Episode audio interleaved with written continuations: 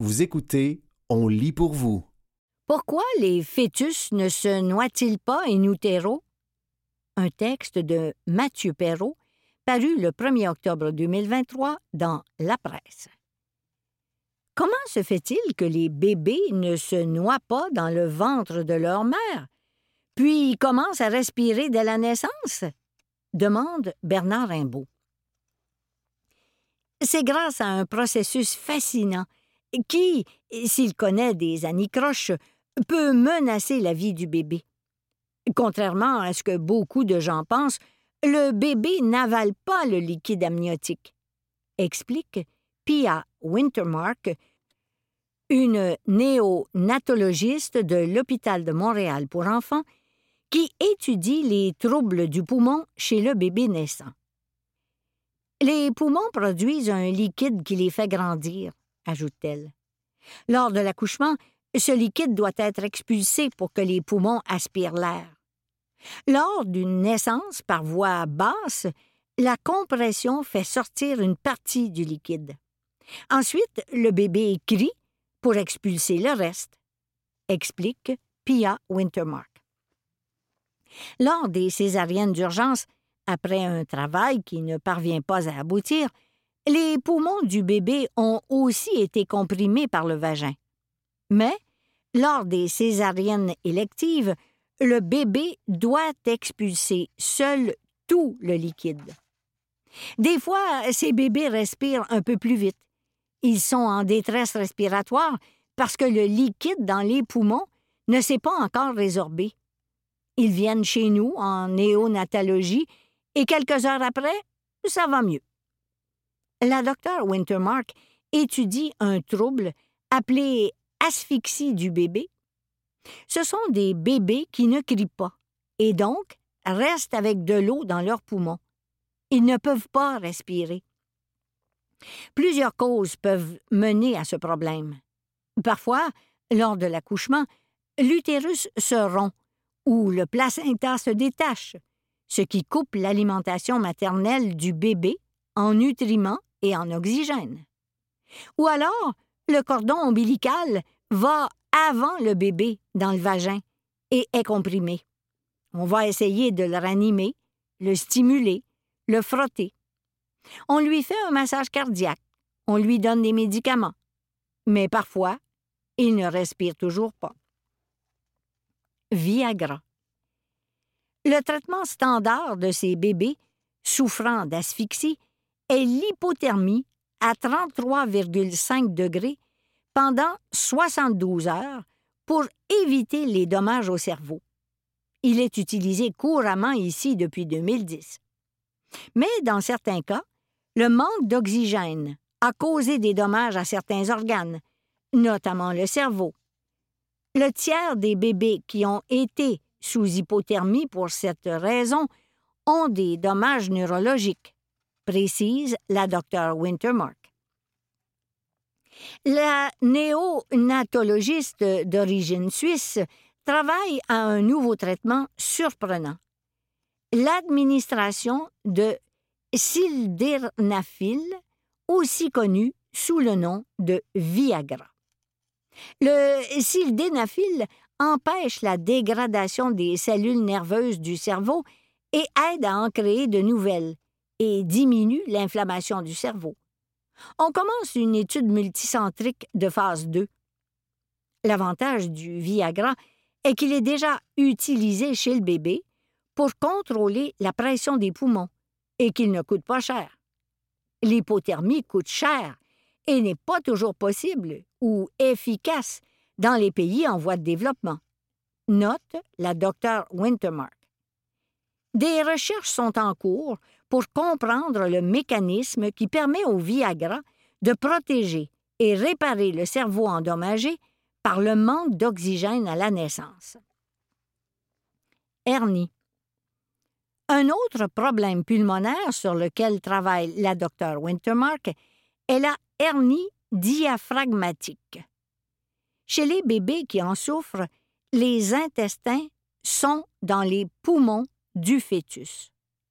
On ne sait pas si les intestins sont montés à cause d'un développement insuffisant des poumons ou si les intestins, en montant, empêchent le développement des poumons. Diverses interventions chirurgicales intra-utérines ont été essayées sans succès. Actuellement, le traitement standard est l'intubation rapide. Il faut éviter qu'il y ait de l'air dans les intestins, car ça cause d'autres problèmes. On va stabiliser les bébés jusqu'à ce que le chirurgien puisse les opérer. Après, il faut que les poumons se développent. C'était Pourquoi les fœtus ne se noient-ils pas in utero? Un texte de Mathieu Perrault, paru le 1er octobre 2023 dans La Presse.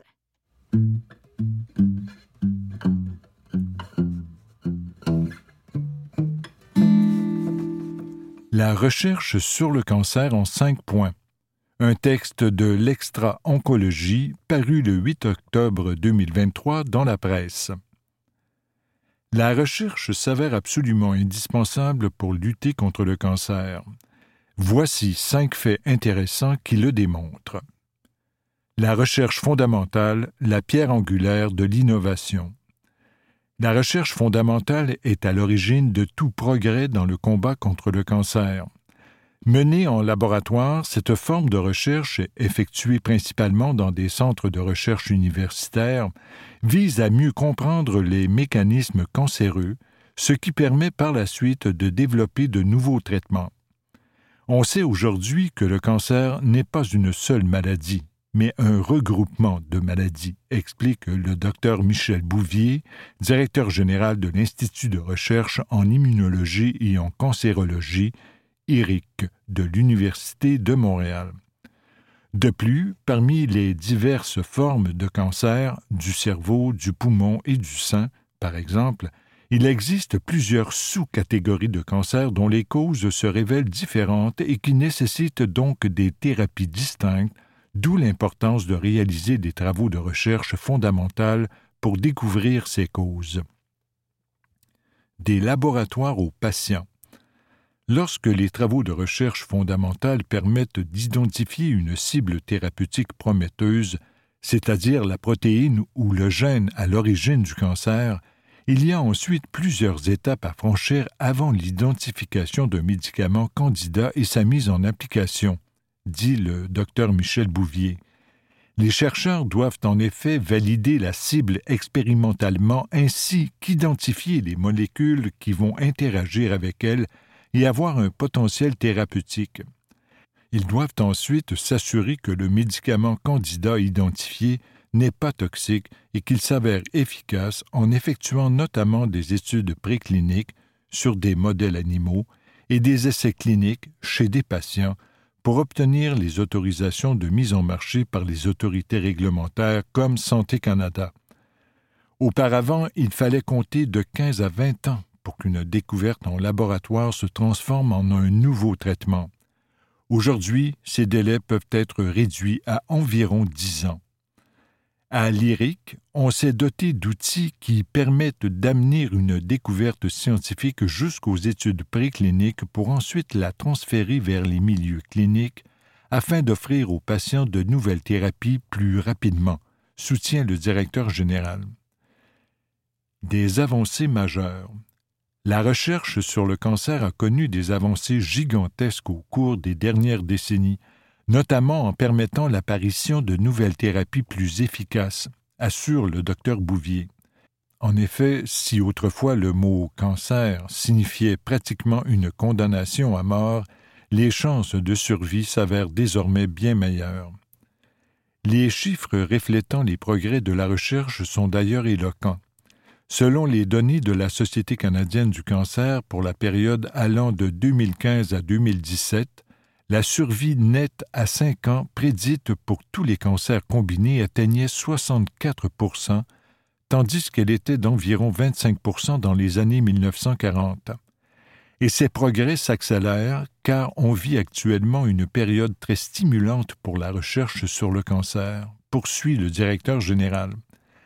Bien qu'il reste encore beaucoup d'enjeux et de défis, Les travaux en cours sont remplis d'espoir, car ils comptent plusieurs solutions prometteuses. De nouveaux domaines de recherche en cancer. De nouveaux domaines de recherche en cancer se sont développés depuis quelques années et laissent penser qu'il y aura beaucoup plus de solutions pour traiter les cancers dans un avenir rapproché, souligne le docteur Bouvier. Parmi ceux-ci, l'immunothérapie, une thérapie qui utilise le système immunitaire du patient pour lutter contre le cancer, constitue un domaine de recherche en plein essor. Elle vise notamment à renforcer ou à rétablir les défenses immunitaires naturelles pour les aider à reconnaître et à détruire les cellules tumorales. La thérapie ciblée ou personnalisée représente un autre domaine qui connaît une croissance exponentielle, ajoute le directeur général. Les travaux de recherche fondamentale permettent ainsi d'identifier la perturbation cellulaire qui est responsable d'une tumeur spécifique et de développer par la suite un médicament plus efficace qui agit précisément sur cette anomalie et qui entraîne moins d'effets secondaires. Un exemple de thérapie prometteuse. La molécule UM171, développée dans les laboratoires de Lyric par les équipes des docteurs Sauvageau et Marinier, constitue un bel exemple de thérapie qui devrait voir le jour prochainement, soutient le docteur Bouvier. Cette molécule permet d'augmenter le nombre de cellules souches de sang de cordon ombilical. Or, la greffe de sang de cordon représente une alternative intéressante à la greffe de moelle osseuse dans le traitement de personnes atteintes de leucémie aiguë à risque élevé de rechute. Cette découverte a franchi les différentes étapes menant à son approbation et est actuellement en attente d'une autorisation pour sa commercialisation, notamment en Europe. Déjà plus de 100 personnes atteintes d'une leucémie ont été traitées avec cette thérapie cellulaire lors des études cliniques, précise le chercheur. C'était La recherche sur le cancer en cinq points, un texte de l'extra-oncologie paru le 8 octobre 2023 dans la presse.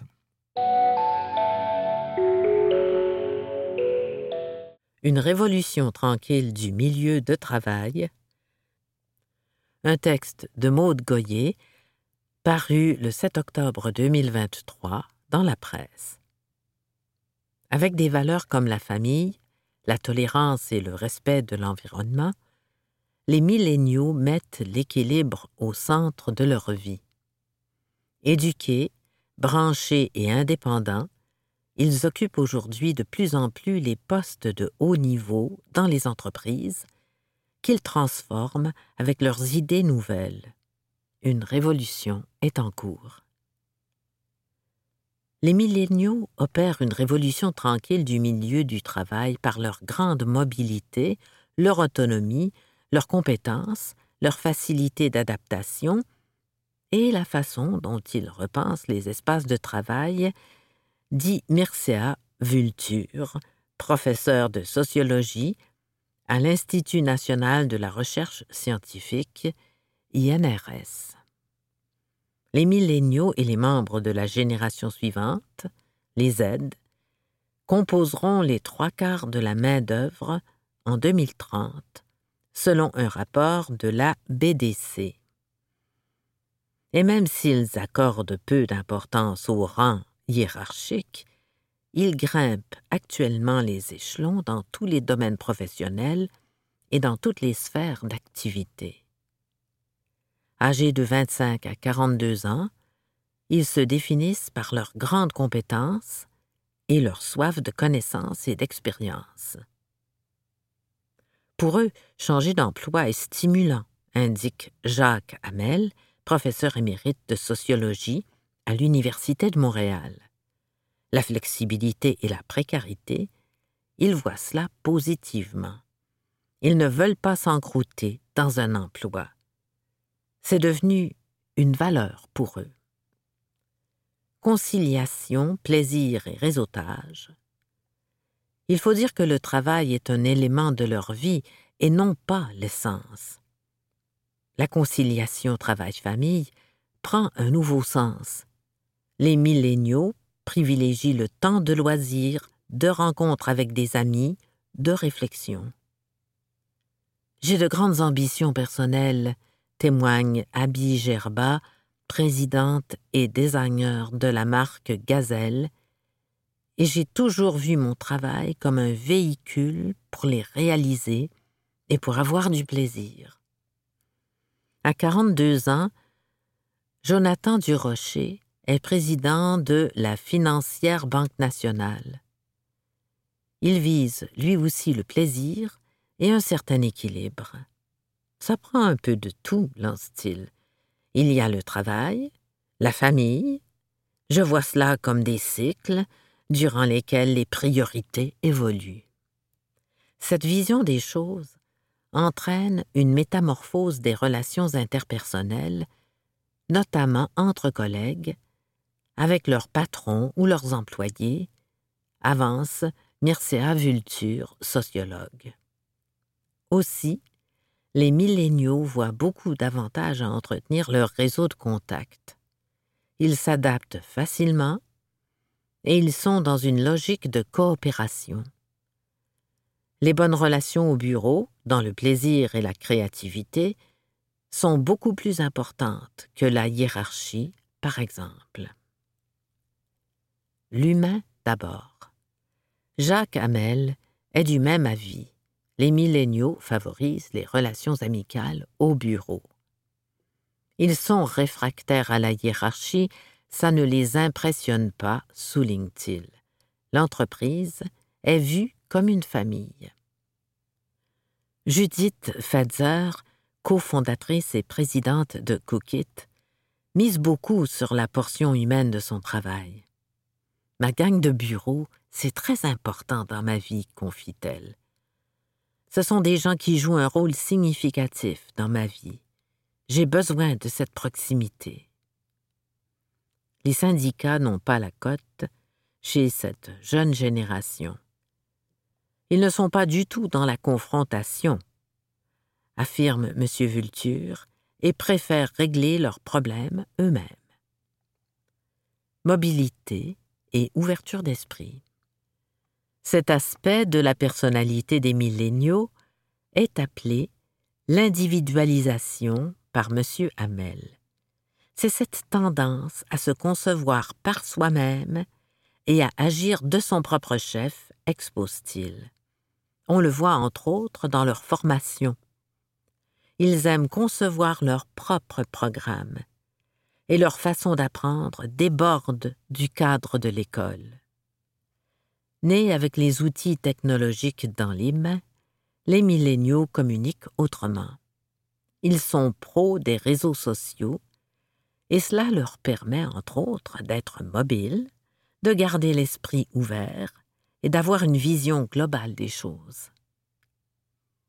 Disons que la diversité et l'inclusion, ce n'est pas un débat, lâche Jonathan Durocher. Abby Gerba, est allergique aux entreprises qui font des changements cosmétiques. L'authenticité prime jusque dans les questionnements d'éthique et d'orientation. Certains sont d'accord avec les questions d'équité, de diversité et d'inclusion, martèle la femme d'affaires de 32 ans, mais en fait, ils sont d'accord avec le principe. Ils ne sont pas prêts à faire les gestes pour changer les choses. Je pense qu'il existe encore des barrières invisibles. Priorité à la santé mentale. De l'avis du chercheur Mircea Vulture, les milléniaux pourraient provoquer une hausse de la productivité. C'est à anticiper, signale-t-il, à cause de la façon dont ils exploitent leurs connaissances, de leur autonomie, de leur tolérance, de leur ouverture sur le monde. Ils ne sont pas dans une logique relationnelle où le sentiment d'appartenance est mis de l'avant. Ils sont dans un mode transactionnel. Ils se demandent ce qu'ils ont à gagner à travailler ici ou à faire cette tâche-là. Un autre point non négociable pour les milléniaux, la gestion de leurs ressources. Les enjeux de santé mentale ils en parlent, et ils se font un point d'honneur de respecter les limites de tous. On voit apparaître une génération pour qui se défoncer au travail n'est pas une valeur, conclut Jacques Hamel. Ils ne veulent pas travailler 70 heures par semaine parce qu'ils connaissent les effets pervers de ça. Ils ont vu leurs parents aller. C'était Une révolution tranquille du milieu de travail, un texte de Maude Goyer paru le 7 octobre 2023 dans la presse.